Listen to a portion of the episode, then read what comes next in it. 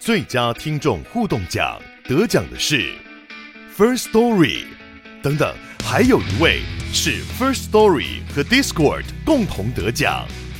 First Story 最新推出的 Discord 整合功能，是为听众管理新标杆，将拥有会员资格的听众自动加入 Discord 群组。这不仅减少创作者的负担，也为听众带来丰富的互动体验，获得全台 Podcaster 一致肯定。体验这个惊人的功能，立刻点击叙述栏连接，让你与听众互动更上层楼。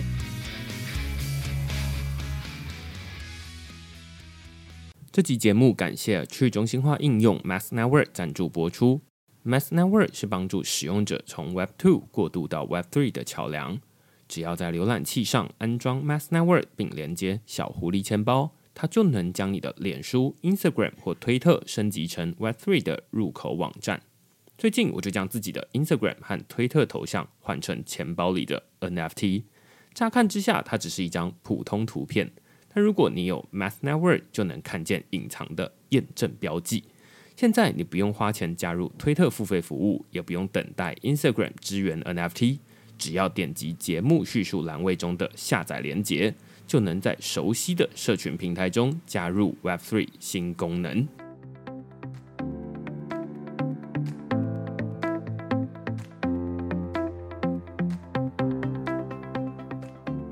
Hello，大家好，欢迎大家来到区块势的 Podcast，我是区块势的作者许明恩。那先简单介绍一下区块势啊，区块势一个礼拜会出刊三封的 email 给付费的会员，那其中一封就是你现在听到的区块势 Podcast。那另外两封我们讨论什么呢？最近呃，我们讨论这个 Cosmos 二点零海港城市跨链安全与 Atom 的新价值。这个 Cosmos 它是一个相对冷门的区块链啦，至少对于台湾听众来说。因为绝大多数人大概都有听过比特币，听过以太坊，那 Cosmos 它可以说是另外一个区块链。只是你说，诶，它是一个区块链也对啦，不会有人说你错。但是它架构上面跟这个以太坊、比特币不太一样。它不是说啊，那我们都是一个独立的区块链，然后所有的应用都建立在这个区块链上面。Cosmos 它是一个生态系，大家会说啊，那在这个 Cosmos 生态系里面会有很多不同的链，然后彼此都可以互通，然后彼此有这种资源共享这样的概念。那所以他们从二零一六年之类的就开始，一直到现在，他们那时候就在讨论说啊，跨链等等的。之前大家如果有在听着区块势 Podcast 的话。或许或多或少啦会听过 Cosmos，最主要原因是因为这个区块势自己也是 Cosmos 生态系里面的其中一个节点。那我们就是 Litecoin 这个区块链，那 Litecoin 这个区块链它其实也是 Cosmos 生态系里面的一员，所以呃，我对 Cosmos 不算是陌生。那最近呢，Cosmos 这个主题在这个媒体上面算是炒得比较火热一点，主要其中一个原因是因为他们提出 Cosmos 二点零这样的一个发展的蓝图了。那所以，我们这篇文章就来讨论 Cosmos 二点零到底是什么？它跟以太坊有什么样的不同？然后知道二点零之前，至少要知道一点零到底遇到了什么问题，那才会知道说二点零要往哪个方向改进嘛。那所以，我们这篇文章就来讨论这些主题。那另外一篇呢，讨论的是降低 Web Three 操作门槛，Line 推出 NFT 平台，Robinhood 打造免手续费钱包。那这篇文章其实是我在这个最近受邀到这个 Line 的年度记者会，然后诶，他们就说，诶，今天他们要发表 Line 的 NFT 平台，叫做 DOSI。那 DOSI 它其实是韩文都市或者是城市，那所以他们就是想说啊，要透过这个 DOSI 来建立一个数位的大都会这样的感觉。那只是我就诶看到之后，想要自己去深入研究。没有研究还好，一研究之后发现说，哎，虽然 Line 它把这个加密货币啊、NFT 啊这种使用体验做得非常的好，大家基本上可以忘记那些什么很难懂的私钥、交易手续费等等的东西。但是 Line 它是一个私有区块链，那诶，大家在使用的过程中不一定真的会去研究说，哎，背后这个区块链到底是怎么样。而只会介意说啊，上面的加密货币有没有价格，然后 NFT 是什么样，是不是我喜欢的东西？但是诶，Line 他们用了一个私有区块链。那另外呢，我们还讨论 Robinhood 这一间这个美国的网络券商，最近宣布出来，他们要推出免手续费钱包，也就是说啊，你在上面使用他们的钱包的话，你的区块链手续费都由 Robinhood 来补贴。那我就拿这两件事情来讨论一个啊，我觉得蛮有趣的，就是诶，最近有蛮多的企业都想要进入 Web3 领域，但是诶，他们都纷纷发现说啊，这个 Web3 使用体验实在跟 Web2 差距太大，所以他们就有很多这样的一个补贴措施，或者是啊改善使用体验的应对方法了。但是他们的方法我都会觉得好像有点怪怪的。就是例如说私有区块链，如果你用了这个 NFT，用了加密货币，结果你后来发现说，哎，这是一个私有区块链，你还会继续用下去吗？那另外，Robinhood 虽然补贴大家手续费，看起来是很香啦，我自己也有去注册，那但是呢，它有可能打破区块链本身以价质量的一个基本原则。那它可能会产生一些其他的问题，所以我们在这篇文章就来讨论说，诶，Line 它推出的很好用的这个 NFT 平台，Dosi，Robinhood 打造这个免手续费钱包，看起来是蛮好的，而且降低了大家 Web3 的操作门槛，但是它有哪些大家现在还看不到的一些问题？所以我们在这篇文章讨论这个主题。如果你喜欢我们这些讨论的话，欢迎你到 Google 上面搜寻“区块市趋势的势”，你就可以找到所有的内容了。也欢迎大家用付费订阅来支持区块市的营运。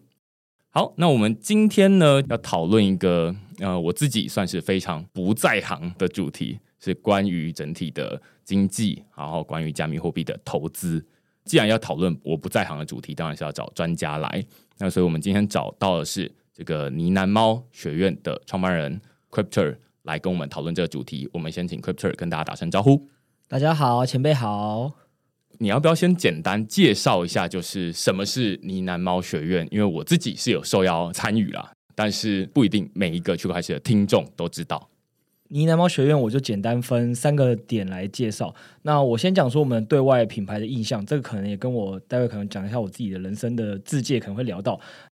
我们对外的意向就是，我们想要协助每位的投资人了解加密货币，那透过数位资产投资加速实现人生目标。因为我之前跟大家一样，就是一个想买房的年轻人，那最后不论做什么工作，其实薪水可能都已经比大多数人的本薪来的高了，但还是其实有点追不上房价，有点痛苦。最后我我是透过就很幸运的，就是发现到了数位资产，那也掌握了一些投资的方法跟要领之后。那最终就是有如愿了，就在这一波二零二一、二零二二的这个牛市又到熊市的过程中，还是有把钱给守住。就是现在是在看房买房的阶段，所以算是有达到自己人生目标。那我当然也是希望说，把我们知道这东西，然后给更多的人。那也就是说，我们对外基本上会做的是这件事情。那以对内来讲，基本上是这样，是因为说我们呢喃猫投资它有另外一个身份哦，其实它是一个 NFT。那这 NFT 为什么会发行？当初其实也很有趣，就是。呃，我最早其实跟前辈一样，反正我是前辈的后辈，我有在录 Podcast。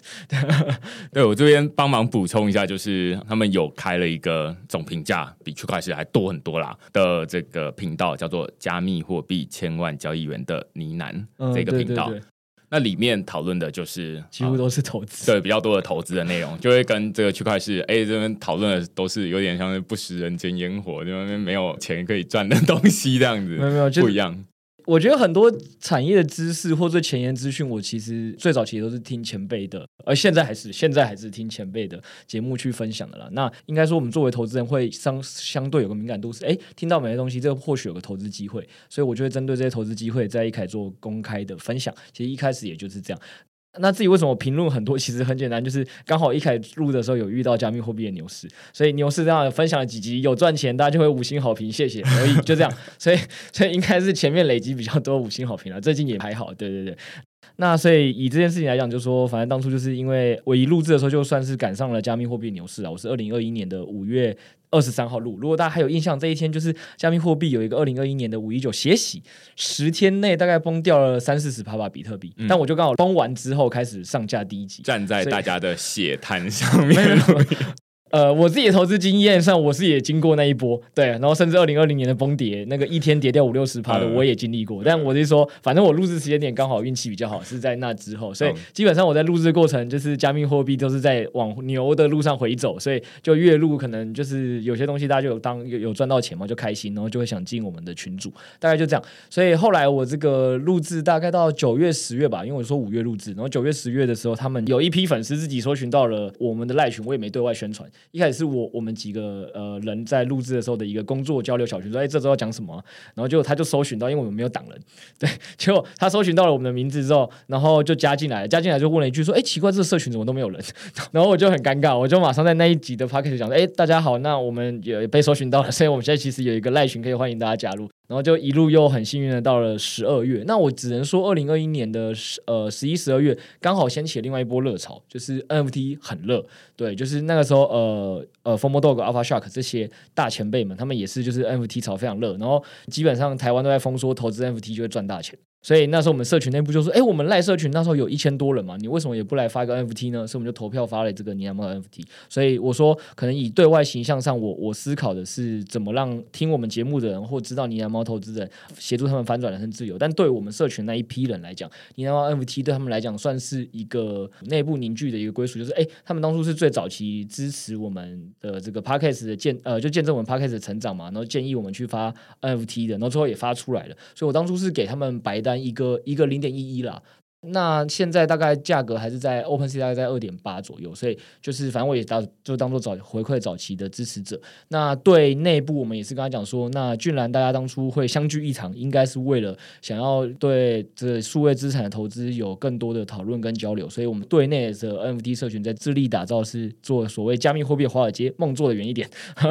对，就是加密货币华尔街，那就大家在里面可以去交流很多可能投资跟交易的想法。那里面就有三四百位的。的算是有在对数位资产投资有兴趣的一些比较有经验的玩家会在里面做一个讨论，大概就是全部是这样。所以可以说，呢喃猫学院它是一个从交易投资起来的群组，是。然后其实是一开始先从 Line 群，然后接下来才有 NFT，然后但是最后大家反而是先从这个 NFT，因为它叫呢喃猫，然后所以回头来认识这个群组，可以这么说吗？我可以这么说，所以我现在也比较少讲我们家 Podcast 的名字，它有点孤单。对，懂。那呃，我知道说这个尼拿猫学院里面有在产出一些关于研究的内容，或者是关于市场现在的评论。这整个内容它的运作是怎么样产出的？然后呃，里面是谁在帮忙产出这些东西？呃，这应该说也分好几个面向，就是说，呃，大家也知道，你要产出研究内容、产出投资的想法，它肯定是需要发想啊、呃，发想完再到去激荡，想一下说，哎，这到底哪里有错，然后再到最后可能是出来跟大家做分享，这中间需要经过好几段复合的关卡。呃，所以最早期呢，其实也很简单，最早期其实是。我、呃、以 Podcast 来讲，那时候就是我在分享，然后还有跟我的另外两个 Podcast 好伙伴，就是三个人在交流投资想法。嗯、那后来为什么会变成呢喃猫这样子的一个比较严谨的产出的过程是？是发生了一个悲剧，我不知道前辈有没有印象？二零二一年的十二月，有另外一批投资人哭得很惨。嗯，在投资 GameFi 的是 BNB Hero 跟飞船。哦 对，就是那一阵子连周 Eternal 还对对对，对，连周汤豪他们都有一起分享，然后就最传了这样。嗯、所以应该说，呃，我刚好有赶上那一波，因为毕竟我就是录投资节目，所以我大概十一月的时候我就聊到说，哎，GameFi 这个我觉得它风暴比很高啊，可以怎么操作啊之类的。反正在那个录制的过程中，因为呃，我那时候还有其他正职工作，所以可能在很多思考上也没那么的精炼跟收敛去跟大家讲。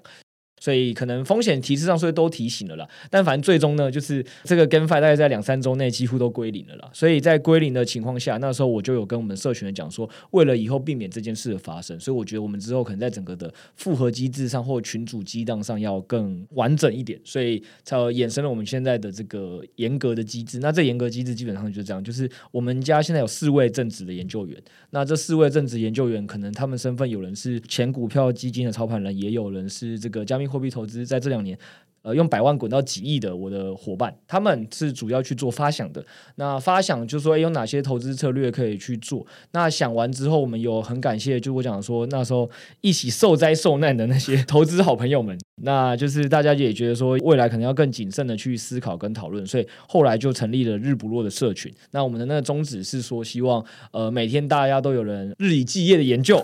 所以日永远不会落嘛。哦，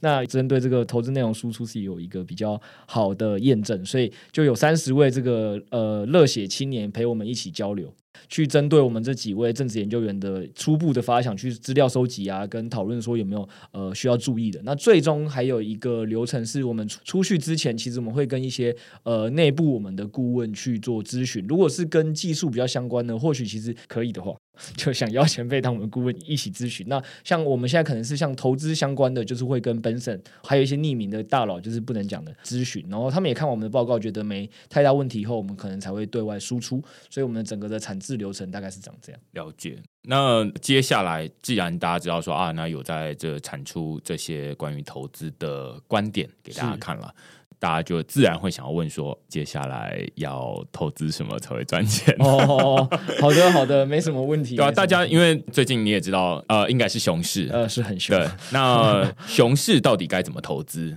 那对于大家来说是躺着就好了吗？还是他有哪些投资机会？你们会怎么告诉这些人？好啊，好啊，没问题。那老实说，我我待会分享的很多，我也。不是只有我自己想的，就是我们家最近刚好办了两场投资高峰会，然后有请到 Benson、雷斯基、脑哥，还有我们家那个亿万交易员的项目方 Josh，然后还有我主持人，我们五个一起聊过两场。所以我建议的以上内容全部是摘录大家各自的精华，绝对不是我一家自己想的，好不好？就是感谢他们几位的一起的贡献。对，那我就先再回到这件事情是，就像前面聊的，因为以太又从两千往下跌了嘛，嗯、所以在这个时间大家可能会觉得加密货币已经是熊市了。那我们这件事情就要先来讨论，过去不代表未来，所以我要先再跟大家论证说，我们到底对二零二二 Q 四或到明年甚至二零二三 Q one，我们到底是看空还是看多？因为搞不好可能价格也已经到底了。其实我待会要跟大家分享是，哎、嗯，大家反攻了之类的嘛。对，有可能，有可能，有可能。所以这是一个、嗯、好。那所以我就先从这边开始讲起。那总之呢，我们五位就是我刚才讲的，我们这五位就是有在做投资的，全部可以算是四大皆空，全部人都看空二零二二 Q 四。那下完这个标语，我简单讲一下几个原因好了啦。就是我觉得从最长周期的来讲，就是。我不知道前辈，你算是有听过加密货币有四年一周期说法的人吗？呃，有，就据说是跟这个比特币减半有关系吗？呃，对，那你觉得这 make sense 吗？就是以你这单纯听这样讲，呃，我只能从历史的数据来看，看起来好像是合理的，但是不能用历史预测未来，听起来好像这样。对对对，就是应该说以过去的历史事件来预测未来，本来就不太对，因为历过去跟未来可能长不太一样。二是。呃，老实说，如果你要用四年一周期来讲，可能比特币才刚经过第三个，这是一个可能统计学上是一个小样本到不行的事情。嗯、所以，呃，我觉得如果只是单纯这样讲的推论是有点过度简化脉络。那我个人是支持四年一减半这周期的。那我来跟大家论证一下我是怎么想。就是我不知道前辈有没有听过一句话是不要投资零零五零的，因为零零五零是指五十个台湾最大的那个权值股的组成的一个 ETF。我，我正好听到相反，鼓励大家买零零五零。嗯，对，应该说有一派是鼓励大家买零零五零，但有另外一派反方的例子是说不要投资零零五零，因为零零五零已经不分散了，基本上买零零五零跟买台积电差不多。有有投资台股的听众可能有听过另外一个说法是，呃，外资今天要不要让台股往上跟往下，他只需要做一件事，就是买卖台积电就好。就是这是同一道逻辑啦，我要先从台股的股票的这个地方去推论给大家听一下。那原因基本上就这样，就是说，如果你知道台股有这么一个戏称跟都市传说，那也大部分的人会认同的话，我可以跟你讲原理是什么？因为台积电占整个台股的权重太高了，就是台积电占整个台股的权重已经将近三成，那占零零五零将近五成，这也就是人家说，那你买零零五零，虽然号称五十只全值股。呃，组成的嘛，其实你就是买一只台积电加另外四十九只股票，还不是等于一只台积电，就类似这种戏称。嗯、那所以这件事情就是回到那加密货币圈有没有类似的事情是？是我们可以看到 BTCD 这个指标，就是看比特币占总加密货币市值的这个权威指数，那个主宰力应该叫 dominance。对对，那个 D 就是 dominance 嘛，嗯、所以就主宰力嘛。那那那在这件事情上，你可以看到，大概在二零一七年以前吧，BTCD 的数值大概长期在九十。趴附近，在以太币崛起之前，那到现在到这个时间点哦，还是在四十趴以上。所以我要想讲的是什么？是如果今天台积电外资都可以弄透过呃操作台积电，还影响台股，那理论上来讲，比特币比台积电对台股的市值的比例还大嘛？现在台积电如果影响这台股是三成，比特币还在对加密货币是四成以上，所以除非除非在比特币的下次减半，就是二零二四、二零二五的时候，BTCD 因为什么其他产业的快速的利好的发展，瞬间从这个四十趴掉到剩十趴，那我可能会觉得那一次比特币的减半周期不一定这么会影响加密货币。哦、但如果这件事情到那时候其实还是有个三四十趴、四五十趴，我觉得你不可能去小看一个这个市场重大权重的的产业的基本面的变革大概就是这样，所以我个人还是支持四年一周期。所以拉回到这边的主题，为什么我们对二零二四这么看空，甚至有人讲到二零二三 Q one 呢？第一件事情就是以这个四年周期来说的话，那你基本上可以想象，就是如果大家还在定义二零二一年是牛，我们把牛当做一个比较热，当做夏天好了。二零二二基本上大家已经感受到夏转秋嘛，就是就是这个投资氛围都已经有点哎凋零，有点开始没有什么生机。所以我觉得以这个周期来讲，如果它还在运作成真，基本上现在可能只是秋天跟冬天的开始。The winter is coming，就是那是哪个、啊？权力游戏讲的，嗯、对对对。所以我在这件事情呢，觉得是整个大周期来讲，可能加密货币的投资还不会这么的客观。那再看外部因素，内部有忧患，那外部呢？外部大家都知道，加密货币整个基本上还算是风险资产的领域。嗯，那股票也算。那我们基本上可以看美股也好看台股也好，甚至是。美国的债券，就是这个是 Benson 他有分享的一个点，他就说，基本上以前你可能都会去银行听过李专跟你说推荐说说，哎，股债平衡，你就可能永保你一生啊之类，就是那种话，就是建议什么股六在四，股七在三。那重点就是说类类似债券跟股票这个相关性不一样的方式去降低你的整个资产部位的波动。但其实你如果今年用股债搭配，基本上就是这几年可能也是同杀的，就是状况是不好的。这为什么呢？就是大家当然也都知道，就是外部总经的因素，Fed 还在很强硬的在喊升息，喊要把资金紧缩。那所有的投资人不是笨蛋，就是这件事情就跟你老板跟你说，现在这个公司不好，呃，要过寒冬，你还在那边扩大支出，这是不合理的，就是扩大个人家庭支出是不合理。所以投资人在这个时候一定会比较小心谨慎一点。那既然比较小心谨慎一点，代表市场的资金的活络度会变少嘛？所以在这个前提底下呢，呃，我说外部的干扰因子也会让你发现，说加密货币现在也没人这么敢大胆的投资，所以资金也在被抽离。那呃，Benson 有给数据，所以我也直接帮他讲，他说他自己起码会观察，呃，美国的失业率要至少高到四点二趴以上，然后另外一个是通膨率要在五趴以下，因为联准会现在会这么强烈要紧缩这个升息的原因，就是因为。呃，失业率的表现太好了，嗯、那那失业率表现太好，他他需要透过就是让企业知道这个政府正在要你们过冬，你们不要这么再扩大支出，所以要让打击整个就业数据，然后把通膨给先降下来。嗯、所以在这几个数据指标还没明显往下降到这个幅度之前，Benson 的意思说他自己是不太会出手投资的，懂？大概是这样，所以这个是外部的一个因素。嗯、那当然还有很多指标啦，我今天就是摘录。那最后再来讲一下就是。呃，实话上来讲，产业也才刚经过一波小反弹。就是，呃，虽然大家都可能有在聊一个问题，说，哎啊，为什么以太币合并完了之后，应该是个产业利好啊？结果怎么反而在跌嘛？但其实这件事情，大家可以先看，其实整个 Q 三几乎都在炒这件事，就都在涨。六月中下旬吧，以太就最低的价格八百多，先拉到两千，已经涨二点五倍了，还不够凶吗？就在市场这么不好的情况下，它涨二点五倍，所以现在从两千掉到一千三，我觉得这本来就是一个资金派对炒完的一个比较正常的修正。所以结合这些，如果你问我短短一季就是 Q 四的话，这三大的因子不同周期基本上都看空的话，那我我是觉得 Q 四我没那么看好。了解，你第一点现在用台积电跟台股之间的关系。如果你要看这个零零五零它的表现如何的话，那你大概可以先去看台积电他们的公司的营运状况怎么样啊，或者是他们有没有什么重大消息要宣布。如果他们有一些好消息要宣布的话，那理论上零零五零就会跟着上去，因为它占的那个比例大概是三成左右。嗯，那同样用在比特币跟整个币圈上面就会是类似的状况，因为它占了你刚刚说四成嘛。那如果我们说，哎，这个比特币减半，它是一个让比特币至少对比特币来说价格是会上去的一个好事件，因为比特币减半代表说啊，这个发行速率又降，虽然总发行量一直都固定在那边。但是我自己也是会觉得，到现在我都还没有办法想清楚为什么市场上会这么反应了。哎、欸，我可以待会针对这件事情讲解。Okay. 好好好，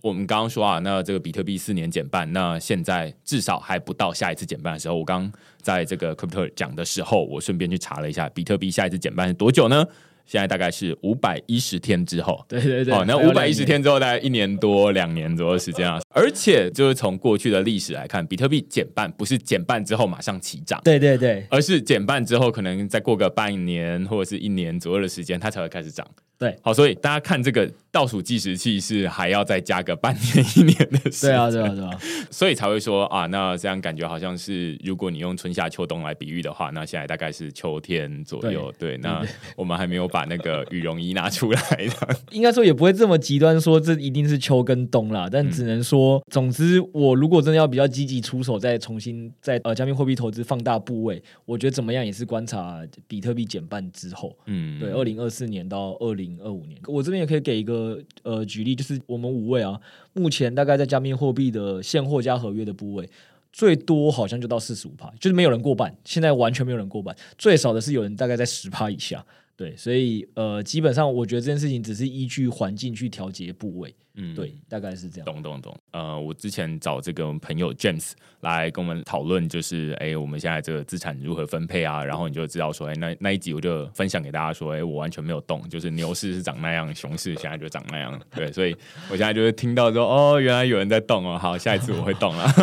哎，我在去年十一月跌完之后就调到剩五成。呃，我说五成部位还在场内，然后今年三月就调到只剩三成在场内，所以我说才有刚好有把财给守住，大概是这样。嗯、那我简单讲一下，就是我个人是怎么看关于比特币，明明感觉上总量都已经固定，这是大家已经已知的事实，而且其实减半速度减缓，只是供给的速度变慢，也不是很明确说一定是通缩。对，为什么大家还是会一直觉得说这件事情是可以拿来当做比特币炒作的一个题材呢？对，对我我觉得分两个。一个原因是先从炒手跟投资人的心态，就是呃市场要炒作，总需要有一个话题让资金可以进来，所以就是要卖梦，就这么简单。所以以卖梦的前提，过去三次卖的蛮好的，没有道道理第四次我不卖。就是如果你今天是一个卖房或开公司的，你应该是苹果一代卖得好，我就继续卖；苹果二代卖得好，我就继续卖；苹果三代卖得好，我就继续卖，直到苹果卖不动了，可能公司就是有点在这一季感觉，哎，不行了，我们应该改用其他产品了，可能才会有一个调整期。所以我就说，你先从呃市场里的炒手跟投资者心态是，如果这故事前面三次玩的这么的美好，可以让这么多人进来把钱送给他们，他们没有道理第四次不炒。呃，这是一个，但我觉得当然这件事情可能对很多人来讲不是那么的可以接受，就是想要有一个更明确的道理。那我讲另外一个。也是一个很有趣的数据，让前辈猜一下。前辈，你应该有听过另外的逻辑，是黄金也是蛮保值的一件事情。对，尤其是有一阵子，好像中国大妈超爱买黄金，大家就说：“哎、欸，黄金超保值。”那可是你知道，其实黄金也是每年被开采出来的嘛，它总量是一直在增加的。嗯，那为什么大家还会觉得黄金保值呢？我我先讲一个有趣的，就是其实你从这件事情，你就会发现，哎、欸，不要说加密货币好像有点不理性。黄金这应该被炒更久了吧？就是黄金这应该已经是什么？全世界很多国家已经玩了一两百年的金融游戏，然后一堆这个大妈前仆后继的去买，那它的金价还是会不断的有机会创新高。但其实它总量根本就在增加。那好，所以这件事情我觉得拉回来其实是你要知道，大部分的投资人没想象中的想清楚逻辑。那举个例子来讲是这样，黄金他们相对于所谓的保值，你知道是相对什么东西吗？相对于法币。对，所以跟比特币是不是一样？就是它是相对美元保值，它是相对可能其他货币保值，但它实际上，来，我我我给一组数据，我们直今天直接讲，就是这是哥伦比亚大学统计的数字，一八零二年吧，你如果把一美元拿去买黄金。那这个黄金在二零一四年，大概就过两百多年之后，它会变成三点一二美元。诶，听起来很保值哦。对，它它涨价三倍，两百年涨价三倍，很保值。呃，我来告诉你另外一个数字，但是衡量美国经济的是什么？是他们的名目 GDP 跟实质 GDP。一八零二年的美国，你那一美元如果只是拿去投资，就是这个实质 GDP，如果你能买的话，美国总体经济在那两百多年是成长了一千多倍。所以你觉得买黄金真的保值吗？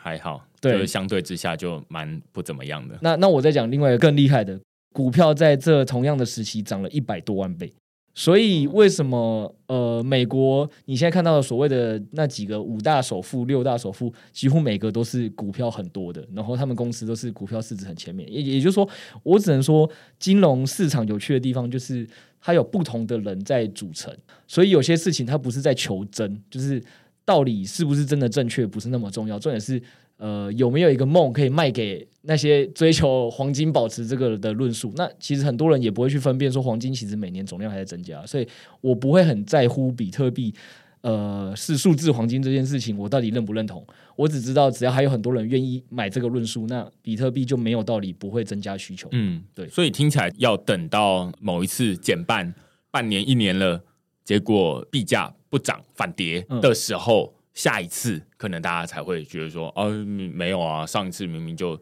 说好要涨的，其实也没有涨，那这个论述才会被打破。我觉得会有一部分人死心，但是还会有一部分人给他第二次机会、第三次机会，哦、这就是黄金可以玩两百多年的关系。所以这听起来就是事实，当然是蛮重要的啦。但是市场上的投资者怎么想？对啊，反而更重要。对，就是苹果手机是不是真的很好用？确实很好用，但是它可能有比其他手机好那么多吗？好像也不是真的那么重要，在乎那个好用性。就是、嗯、反正大家就是要买苹果最新的那一种，懂，就是这样。了解。那我就觉得蛮有趣的啊，就是这个是对投资没有那么熟悉的人就会觉得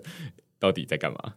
那除了刚刚我们讨论比特币之外，另外一个大家会讨论的就是最近发生的以太坊合并。是很多人会说啊，这个以太坊合并，它就是哎，有可能会让这个币价上涨啊，然后等等的。如果你刚刚会用比特币就是来解释说啊，这个减半为什么会这样？那以太坊合并，哎，大家可能会预期说，以太坊合并之后，它可能币价会上涨，它的理由是什么？然后哎，最后为什么呃，以太币它又没有上涨？还是说啊，那这其实是又要再等多久？你会怎么去看？现在市场上到底是怎么讨论？大家怎么想的？给结论，我们看空以太币。我们八月就喊空以太币，就是在涨到两千那附近之后，我们就开始喊空，因为它就很明显出现颓势，我们就开始空了。对，这公开趴开始为证，我不是现在才讲。嗯、那刚才前面有讲嘛，第三季其实以太币的合并利好有涨啊，只是它是涨在事情发生前还是后而已啊。嗯、它整个 Q 三都在涨，八百美金涨到两千美金，涨了二点五倍。你要说不够吗？应该也蛮够的，在市场这么熊的情况下，嗯、你看今年呃美股跟台股基本上什么都在跌。对，所以我觉得它有涨，只是你要知道它涨在前还是后。嗯，对，所以呃，应该说八百到两千那一段，我们家做多做的不亦乐乎。然后两千往下的时候，我们现在也是空的不亦乐乎。就是我觉得第一个就是大家要先知道是那市场投资人到底想要玩在前还是玩在后，这是第一个。嗯、那第二点就是，我觉得以太它合并后会上涨这件事情，我觉得在市场的理解的基本面逻辑应该是对的。就是它的逻辑有几个嘛，一个点就是在说。呃，很有可能合并之后，以太币会从通胀变成通缩，因为就是它的那个整个机制会进行改变。但是这件事情大家可能都忽略了一个问题，就是其实以太币的整个机制改变也只是让通胀率降低，实际上还是要让你的需求跟得上，在这个前提底下才叫供不应求嘛。对，但实物上呢，大家可以去看看以太坊的基本面，比如说 gas fee 现在到底有多低。那老实说，现在需求也在下降，因为整个大环境就是没那么好，所以我觉得供给在下降，但需求也跟着在下降，所以你要去衡量是哪个在前，哪个在后，这是一个。那我知道很多人也在讲合并利好的，有个重点是因为这个 POS 跟 POW 这个机制合并完之后，他们可能未来针对呃以太坊二零二三去做分片或扩容，或包括 Layer Two 的一些进展，就是。会算是一个产业的里程碑嘛？所以我觉得在产业的整个大方向上，我我个人觉得都是正面的。然后我们呃，应该说所有币圈人也都很为九月的那次的合并成功感到开心。没错，基本面是这样。但我刚才讲的就是说，投资基本上你是要分辨这个事情到底庆祝在何时，它其实庆祝在前面。呃，为什么我们那时候观察到的是庆祝在前面？其实还有一个原因啦，就我刚才讲的，就是你可以看到需求的基本面的那个 gas fee 的一些相关数据，其实没有很明确的堆上去。应该说要推动价格上涨，在金融市场是有两个方法的，一种就是你当然真金白银的拿现金去买嘛，那它当然就会涨，就跟商品价格是一样。那为什么我们会说金融市场有点开杠杆的属性？就是因为有人可以用选择权跟或期货合约把它往上拉，不用真的拿钱去堆啊，它也是可以把市值吹上去啊。所以那时候应该说我们有看到很多的链上的数据是，或者是合约交易所数据是看出来很多人在用呃以太坊的期货去把以太坊的价格推上去。那等于是有点是你预支在前了嘛？就你你那种感觉有点像是，哎、欸，我现在还没赚到这些钱，我先去跟银行借钱买房，买完房之后我未来再慢慢还。那当然，这个炒在前面呢，它后面当然就得慢慢消这个你借出来的钱，去创造出来的市值。所以我觉得逻辑大概是这样。了解，所以听起来是三点：一点是你要先分辨，就是 OK，那这是一件好消息，但是问题是你要知道它到底发生在前面还是后面，还是正正好那一天这样。对对对对对。那第二点是说，虽然它基本面看起来是。好消息。举例来说，刚刚你说的这种以太坊，它可能会通货紧缩。那通货紧缩的原因来自于什么？来自于说啊，大家说这个上面的 gas fee 之后都会因为 EIP 一五九就烧掉了。嗯，那烧掉了之后就会变成啊，发行数量变得更少了，然后这个烧掉就更多了。那所以呃，市场上流通的以太币就会变少了。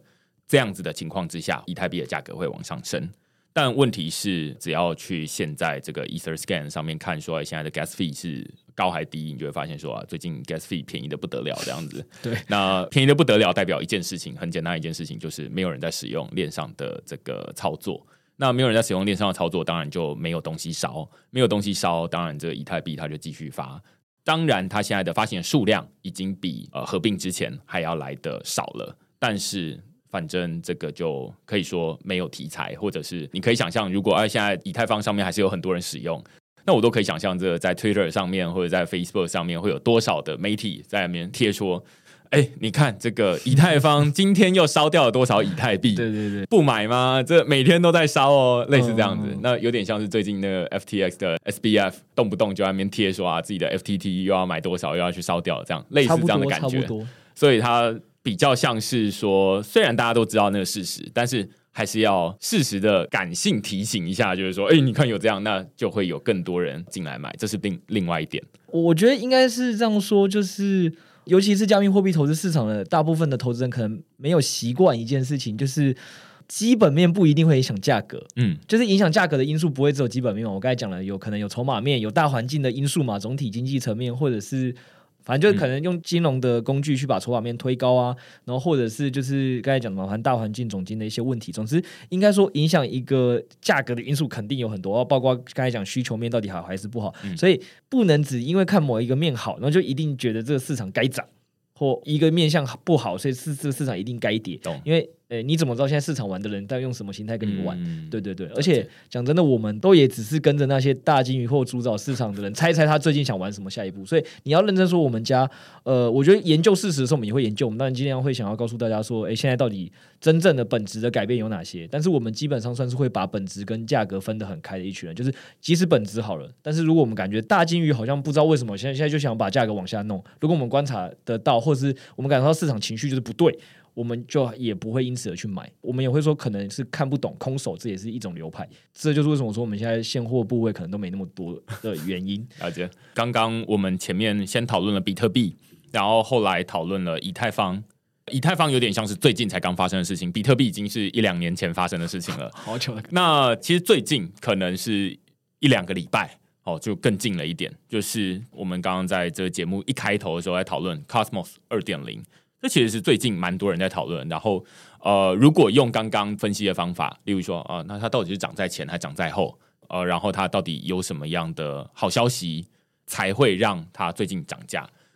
我自己也会蛮好奇，你对于这个 Cosmos 或者是呃大家在炒的这种 Atom 代币，你会有什么样的看法？我自己在前面那篇文章里面已经解释完，就是 Cosmos 到底在做什么，所以基本面如果不知道的话，可以去看文章。但是我还蛮好奇，就是说啊，那就你刚刚说，那如果从这个交易者的角度来看的话，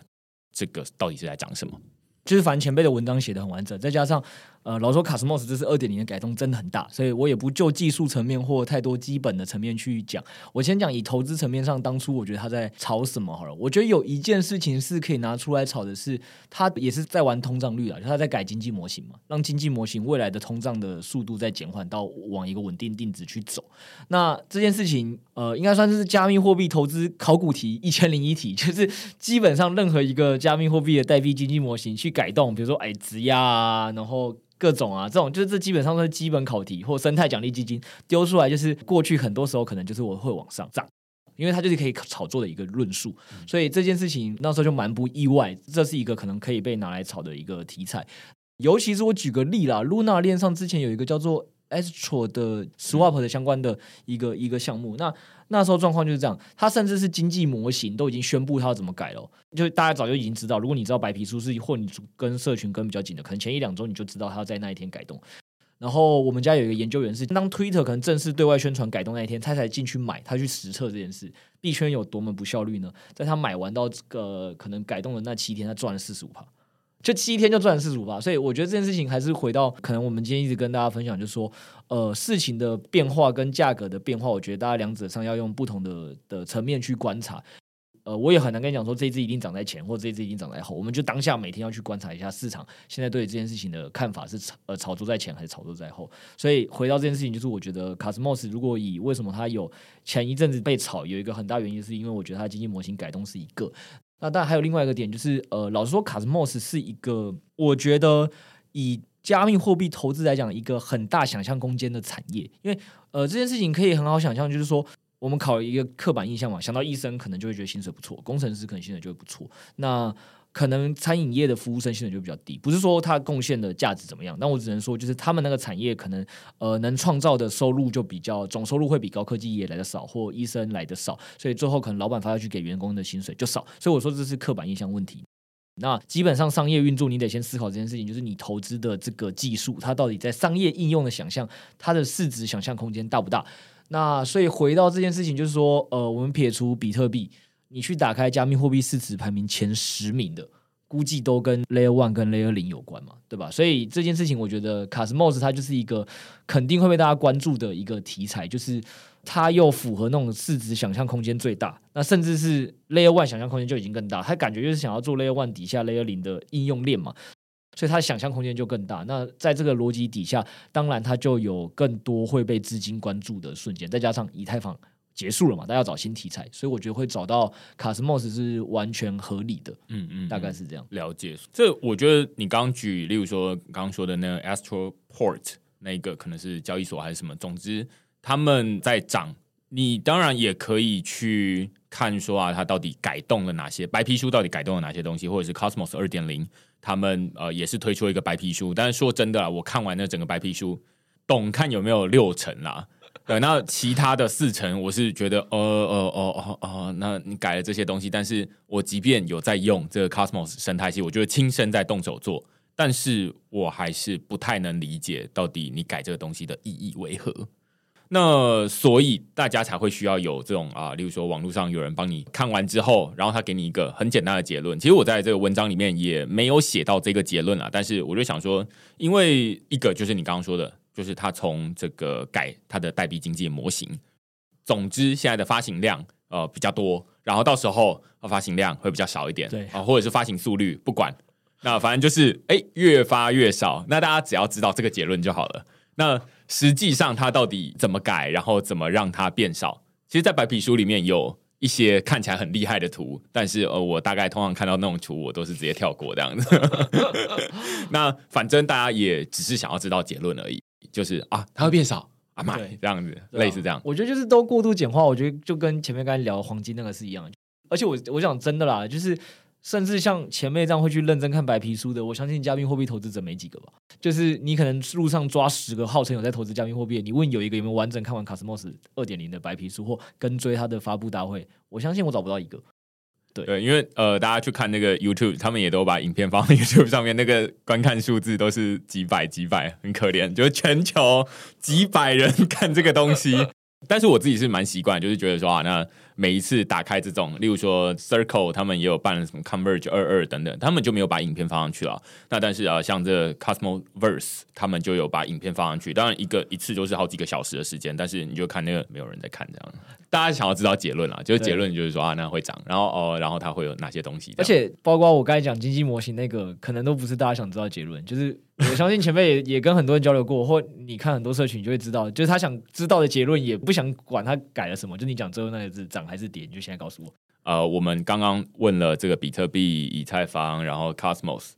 除了这些东西之外，呃，你们最近还会再看哪些？呃，你觉得有趣的题材？是从交易者的角度来看，觉得说，哎，这些东西，因为大家在听区块链的时候，你会听到一些这种关于所谓的基本面。啊，关于说啊，你看这个功能改的多好，然后多好用，然后未来可能十年之后它可能会有什么样的改变？但是在最近这十天或者是你这十个月，它我们没有办法保证它可能会跌到就是只剩下十趴这样子，有有点可惜。对对对对对，类似这样子。那但是我们刚刚获得了另外一个观点，就是啊，今天找 Crypto 来，就是他可以告诉你说啊，那现在市场上在看哪些东西？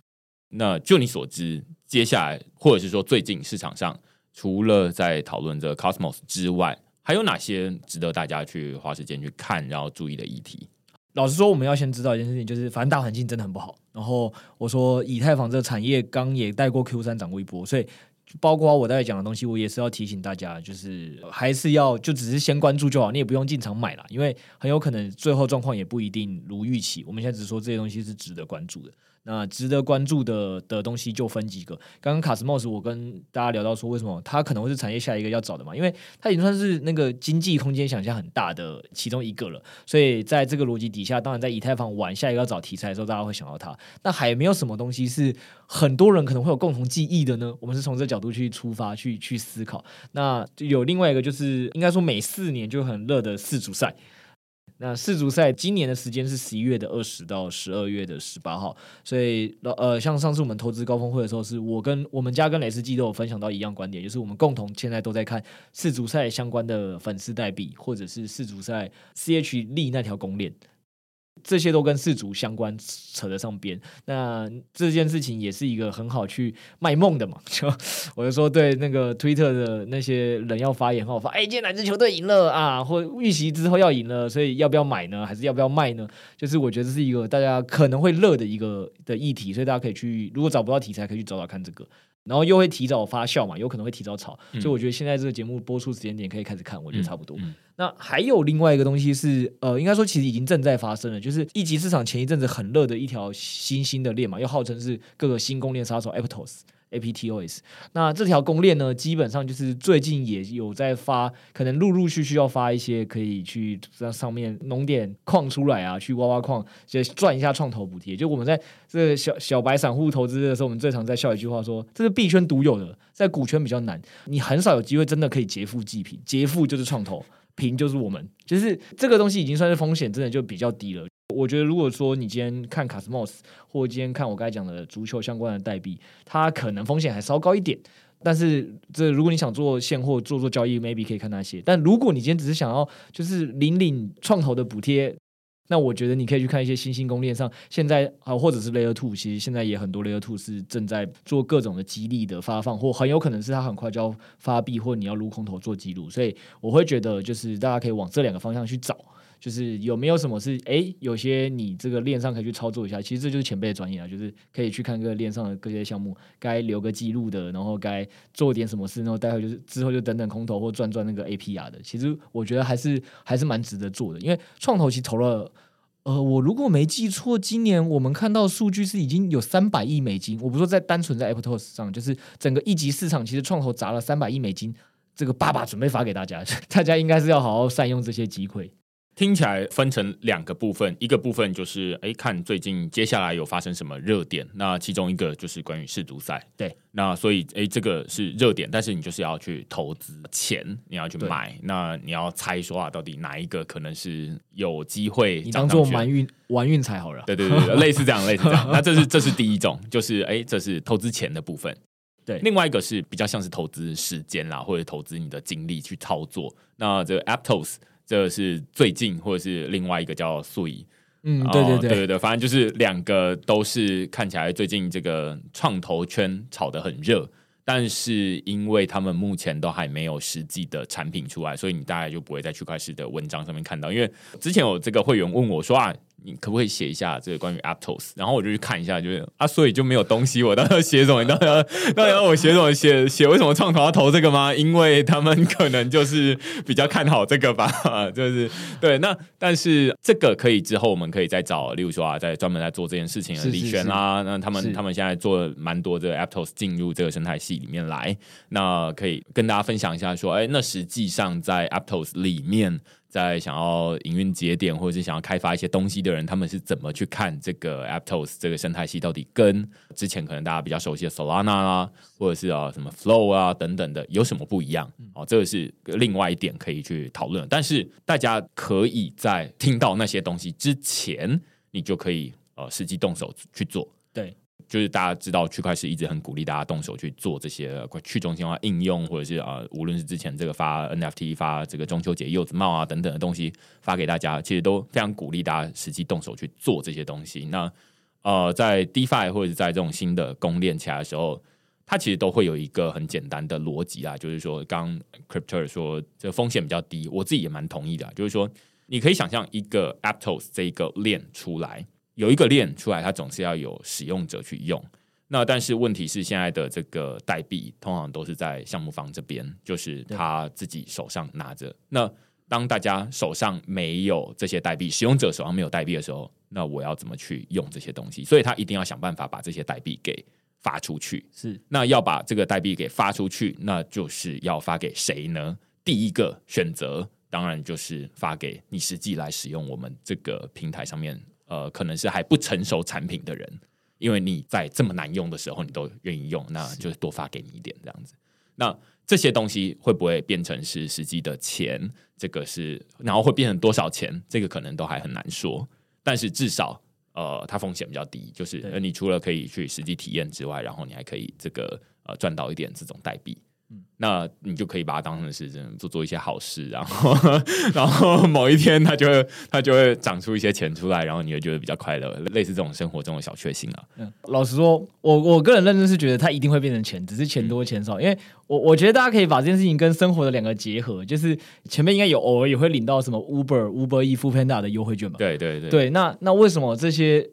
企业要这么无聊发你优惠券呢？因为他们就是在抢市占呢、他们就是抢市占前提下，他就需要发行销预算呢、那就像前面讲，其实他最后当然是鼓励你使用，但是发行销预算，他要发出去钱，那你就是会收到这个钱。那他的钱又从哪里来？就我刚才讲的，呃，少数在币圈，然后独有的机会在股市没有，就是你可以劫富，创投会给他行销预算，这只有在新兴产业才会发生。就是上市上柜公司太多都成熟到，它背后就已经是一间公司，然后营运很稳定，上面不会再有一个富爸爸来帮你再投资，投资完再发钱给你。所以在这逻辑底下，我会跟大家讲是。币圈很有趣的点，就是因为这产业一直在发展。那在这个前提底下，爸爸们为了分一杯羹，他自己也得先投资一笔钱出来，以期去换说投进来的钱可以换到可能两倍估值、三倍估值、五倍估值，他也赚。所以大家各有所需，所以你可以在这个方式上去去赚到他的钱。那另外一个点是，也可以想象成是，如果如果你连 Uber E 这个外送你没在外送，你都自己煮饭，那如果你在打游戏。打游戏总会有游戏送你游戏点数，游戏一登进来就有送你一些游戏装备吧，对吧？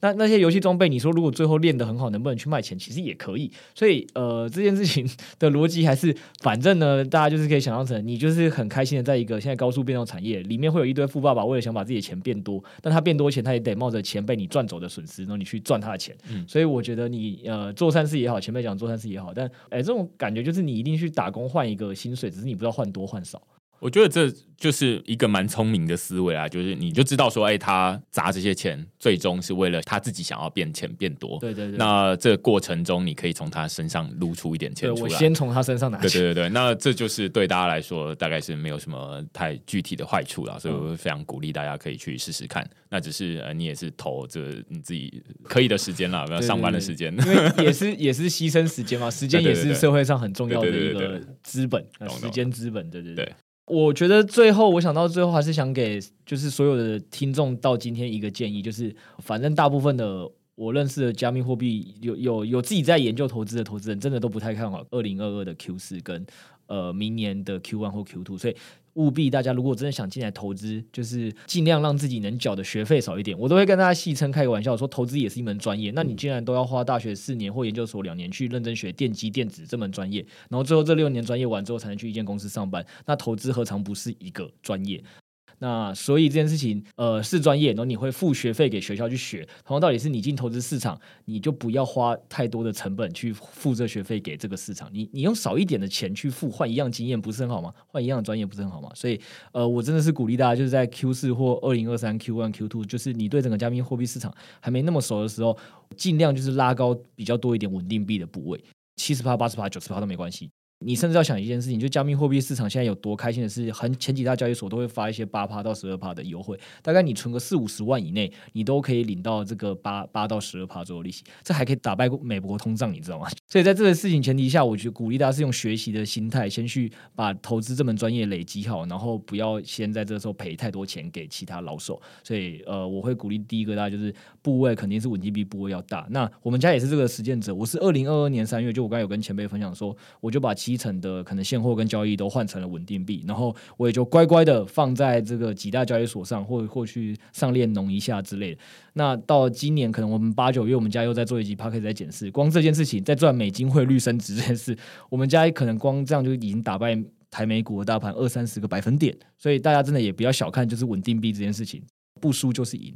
大概就是这样。那第二个就是想跟大家提醒的另外一个事情，就是说，呃，投资基本上的逻辑是本金乘上报酬率嘛。那所以加密货币市场报酬率很高，也恭喜大家选对了。但是它很高，是往上的时候是很高，没错，往下的时候也很高。所以大家要知道说，那前面还有另外一个重点是本金。那本金基本上要么开源，要么节流，这也是句废话。所以我觉得以节流角度，就是还是我刚才讲的，你现在如果已经觉得自己的本金够少，你就不要在市场向下的时候把本金再输掉。那要把想办法把本金累积增加方法，也就是跟大家讲的，就是呃，what to earn，好不好？好好工作，投资自己，把自己的薪水垫高。因为你想说，你到时候比如说啊，假设真的是二零二四、二零二五年加密货币真的牛回了，如果一切都这么顺利的话，那你到时候到底是有十万本金进去投，还是一百万本金进去投？你所需要最终追求的报酬率可能可以差十倍，对吧？嗯、所以是最最实际的。嗯，对对对，所以投资人能给最好的建议，在今年应该就是减少操作，不要把钱输不见。然后二就是多去工作赚点钱，嗯、对老板好一点。